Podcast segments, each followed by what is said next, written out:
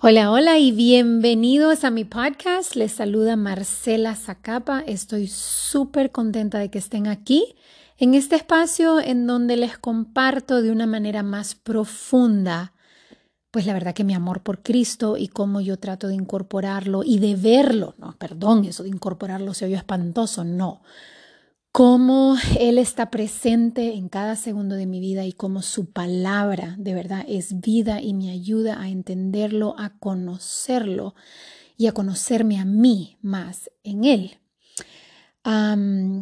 si me seguís en mis demás redes, sabes que soy madre de tres hijas y la mayor que ya me dio mi nieto espectacular.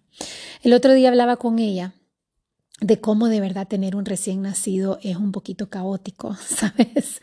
O sea, te saca de tu rutina, eh, si no lo mantenés en la rutina de la casa, el niño pues se pone incómodo, ella trabaja de maestra y da clases y entonces de verdad que es un niño, vos sabes, un bebé viene a, irromper, esa es la palabra, no sé cómo se dice, pero viene a de verdad darle vuelta a cualquier agenda y cualquier plan que vos tenés. O sea, vos podés tener tu día todo planeado y si el niño se levantó de malas o no durmió, todo se fue patas arriba. y la verdad que me puse a pensar en ¿Cuántos de nosotros a veces por diferentes circunstancias de la vida nos sentimos como que, como que nos caímos del carro y, y desde entonces hemos estado corriendo tratando como de volvernos a subir? Sabes que estamos como unos cuantos pasos atrás de todos los demás. Y sabes como que todos suben su vida perfecta en Instagram y las loncheras divinas y vos estás así como ni sé, o sea, ni sé cómo me levanto a tiempo para irlo a tirar a la escuela o a la parada de buses, como sea, no, no hay juicio acá. Pero de verdad que ese tipo de cosas que nos desanimamos porque al final es como que, ¿qué? Ir a la iglesia, ir a misa, ¿cómo? Pero si, si los domingos, o sea, para mí no, no ni me levanto de mi cama, o sea, sabes, tu vida no está donde quisieras que esté, no está como quisieras que esté, hay demasiado trabajo, hay muy poca ayuda, financieramente estás apretada o no le entendés a tus finanzas, tus hijos, tu esposo, tu nuevo trabajo, tu situación de salud, llámalo lo que quieras, te tiene pues realmente desmotivada, sintiéndote como un fracaso, una mártir o un desastre. Definitivamente no es el mejor momento para siquiera pensar en Cristo, mucho menos venir a pedirle nada. Es más, qué pena siquiera invitarlo a tu vida. Ahí despuesito, despuesito, cuando el niño esté más grande, cuando finalmente tengas tus finanzas en orden, cuando finalmente estés bien con tu marido, cuando te hayas mudado de casa, después, cuando estés más presentable, más digna, ahí ya te alistas y vas a misa, vas a la iglesia y ya estás de regreso de la mano de él. Bueno. Si vos te sentís así, quiero leerte Efesios. Parte de Efesios. Efesios es una carta escrita por Pablo, el gran Pablo que escribió la mayoría del Nuevo Testamento y que fue literal el escogido para predicarle la salvación de Cristo a los gentiles. O sea, antes los judíos eran esta clase súper exclusiva que decía, no, no, no, no, no. O sea, el Mesías solo viene a salvar a los judíos. Y cuando Cristo vino, vino y dijo, fíjate que no solo es para los judíos, le predicó a los judíos primero, pero él dijo, ahora es para todos. Y los gentiles incluso eran vistos de menos porque eran gentiles. Ellos nunca iban a poder tener acceso a Dios. Y Cristo vino y dijo, todos, todos están bienvenidos a mi mesa. Y en Efesios 3, si tenés la Biblia, esta es la mejor manera de, escucharlo con tu Biblia enfrente y lo voy a medio parafrasear. Si querés, paren este podcast y lean Efesios 3 y después regresan o váyanme escuchando y vamos, vamos paso a paso. Y comienza diciendo, yo, Pablo, prisionero de Cristo por el bien de ustedes los gentiles. O sea, literal, Pablo estaba en prisión encadenado, ¿verdad? Y de romplón vemos cómo definitivamente Pablo era un maestro para no sentirse frustrado, desmotivado, un fracaso, un mártir o un desastre. No, o sea, literal estaba encadenado, pero él empieza diciendo, yo prisionero de Cristo. O sea, no, no, no. A mí dice, no dice yo aquí estoy en la cárcel y mira sufrir. No, no, no. Dice, no, no, no. Me, me encadeno a Cristo. ¿Ok? Solo a Él me someto. Y es Él quien me tiene a mí acá. Y el tenerme aquí en cadenas, que muchos dicen estoy en la cárcel, no, yo, estoy yo soy prisionero de Cristo únicamente y Él manda sobre mi vida y por eso estoy acá. Y porque soy prisionero de Cristo, estas cadenas que ven son parte de su glorioso plan, no solo, sino que por el bien de ustedes, los gentiles, los que nadie se preocupa por su salvación y los dan por muertos. Y sigue diciendo, ya escucharon que me fue dada la administración de la gracia de Dios. O sea, le dice, yo soy el mayordomo, dicen otras, otros versículos, el administrador de su gracia, en otros versículos, en otras versiones dice, me lo ha encomendado. Y por pura revelación, o sea, no es que soy más inteligente, no es que me lo merezca, no es que lo deduje, no, no, no, simplemente Dios en su enorme gracia me lo reveló, me lo hizo ver. Y sé ahora que su gracia es para todos, no solo los judíos. Y como administrador, como mayordomo, esa gracia no es mía, es para administrarla, para multiplicarla, para dársela para quien fue hecha, que es para todos. Y eso es básicamente lo que habla en el versículo 1 al 6. O sea, lo que antes era para unos pocos, Cristo ahora lo ha revelado que ahora todos, tanto los judíos como los gentiles, somos coherederos, somos miembros del mismo cuerpo y tenemos acceso todos a la misma promesa en Cristo Jesús. Ok, hasta ahí vamos bien, ¿verdad? Ahora le voy a, le voy a explicar del versículo 7 al 13. Pablo dice y comienza diciendo, yo soy el más insignificante de todos. O sea, yo no merezco estar aquí. Pero Él, Cristo, por su gracia, como regalo, no conforme a lo bien que yo me iba portando, no conforme a, al, poder, al poder de Pablo, como que yo traté, yo me esforcé. No, no, no, no, no. Conforme al poder de Cristo, dice, conforme a su poder, como regalo, porque, porque puede, porque Él es el único que puede regalar eso. Nosotros no podemos regalar algo que no tenemos. Él me dio la gracia de anunciarles estas buenas noticias, este Evangelio. ¿Y cuáles son las buenas noticias? De las inescrutables riquezas de Cristo. Inescrutables, otra versículo, otra versión dice ilimitadas, o sea, inescrutables es imposible de comprender. No, tu mente no da, es demasiado pequeña para entender lo millonario que sos en Cristo. No, no podés, no, no entendés tu la vastedad de riquezas que tenés en Cristo Jesús. O sea, yo no sé, pero yo ya me estoy emocionando. O sea, si alguien me dice, me sos coheredera, te cuento que sos heredera de una riqueza que tu mente no puede comprender. Y sigue diciendo, y este gran misterio había estado oculto. Había estado oculto, solo Dios lo tenía, solo Dios lo entendía, solo Dios lo miraba en su mente, solo Él lo sabía, pero ahora es dada a conocer al mundo por su iglesia, o sea, ahora su iglesia le da a conocer al mundo este gran misterio de las inescrutables riquezas que tenemos en Cristo, ¿a quién se lo da a conocer? A los principados y potestades en los lugares celestiales. O sea, paremos aquí un ratito porque entienden lo profundo que es esto y lo importante que, que Dios te ve. O sea, como que Dios nos escogió a nosotros, quienes somos parte de su iglesia, para enseñarle, no al mundo, ¿Ok? Esto no se trata de que aquel que te cayó mal y vos le vas a enseñar que sos mejor que él. No, no, no, no, no. Esto es mucho más grande. Es enseñarle a los principados y potestades en lugares celestiales, que en efecto es justamente lo que usted está pensando. Y si no lo está pensando, déjeme decírselo. O sea, a los espíritus malignos que hacen guerra contra los escogidos de Dios. Ok, esto está heavy. Cuando yo pienso en esto, pienso más en pecados que en personas. O sea, pensemos en principados. A veces tenemos eh, un pleito con alguien y nos enfocamos, es que este es un tal por cual, pero no, no, no, no, no. Vayamos más allá, veámoslo desde discernimiento espiritual y pensemos, envidia. ¿Qué es lo que promueve ese odio? ¿Qué es lo que promueve ese pleito, ese enojo? Envidia, avaricia, egoísmo, vanidad, orgullo, soberbia, lujuria.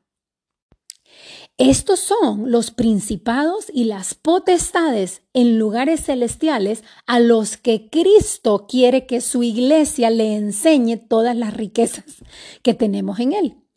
¿Y, ¿y por qué? o sea, ¿por qué? ¿Qué les enseña? Las inescrutables riquezas de Cristo, como Él, a través de su muerte en la cruz, logró salvarnos de tal manera que ya no vivo yo, sino que vive Él en mí. O sea que Él hace un espectáculo de nuestra vida para callar a esos principados y a esas potestades en lugares celestiales y decirles, estás muerto, estás vencido, ya no tenés poder. Si antes el espíritu de envidia tenía control sobre mí, si antes yo me dejaba guiar por la avaricia, yo quería más y más, antes yo era egoísta, me ponía yo primero, antes era vanidosa y me importaba todo lo físico y vivía para verme bien por fuera, no por dentro, antes era orgullosa, primero muerta que pedir perdón, antes era soberbia, a mí no me bajaba nadie. Antes era lujuriosa, me metía con quien yo quisiera y comía lo que yo quisiera porque yo primero satisfacía mi carne y ¿y qué?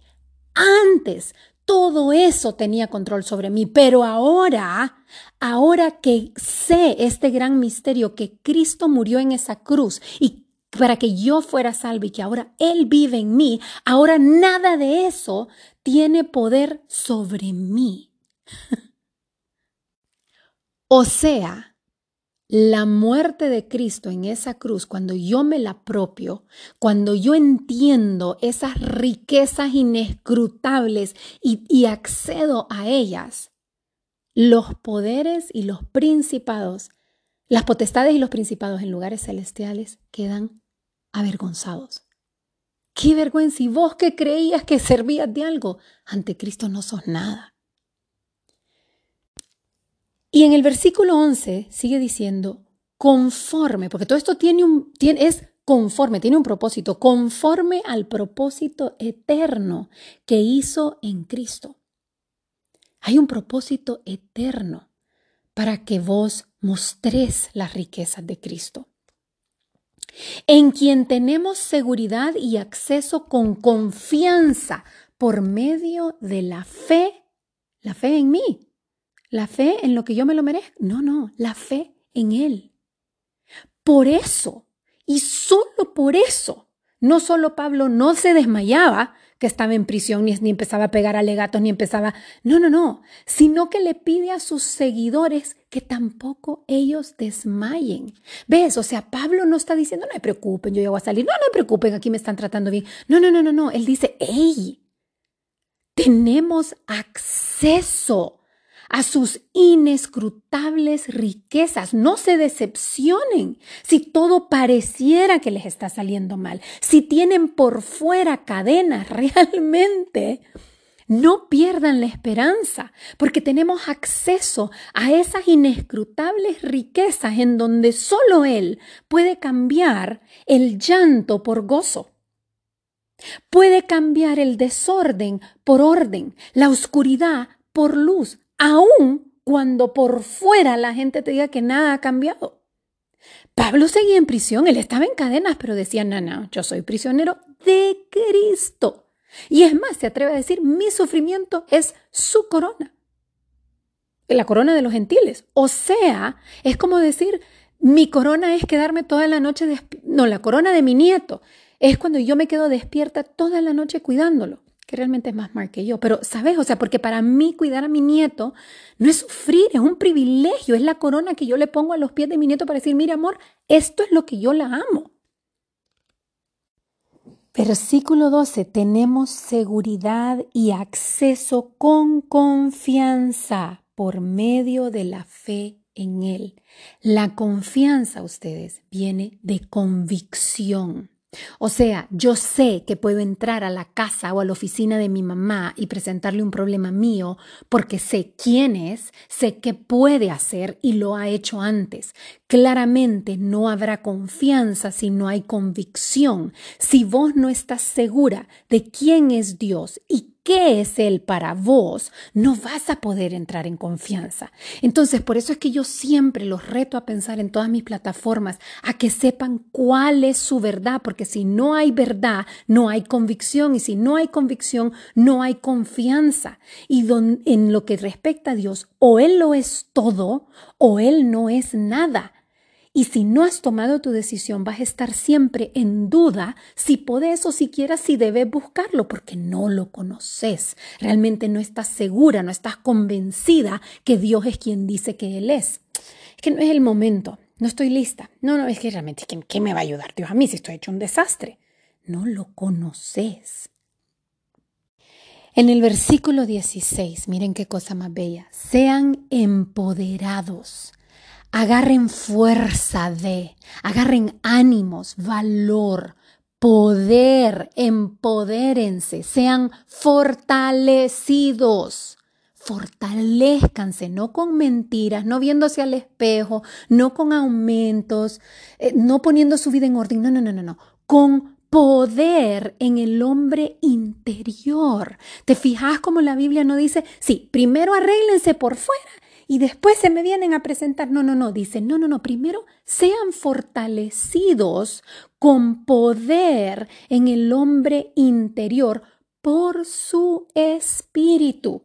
No es por lo que no es por su mérito, no es porque ustedes se ven bien, no es porque ustedes llamaron, ¿sabes?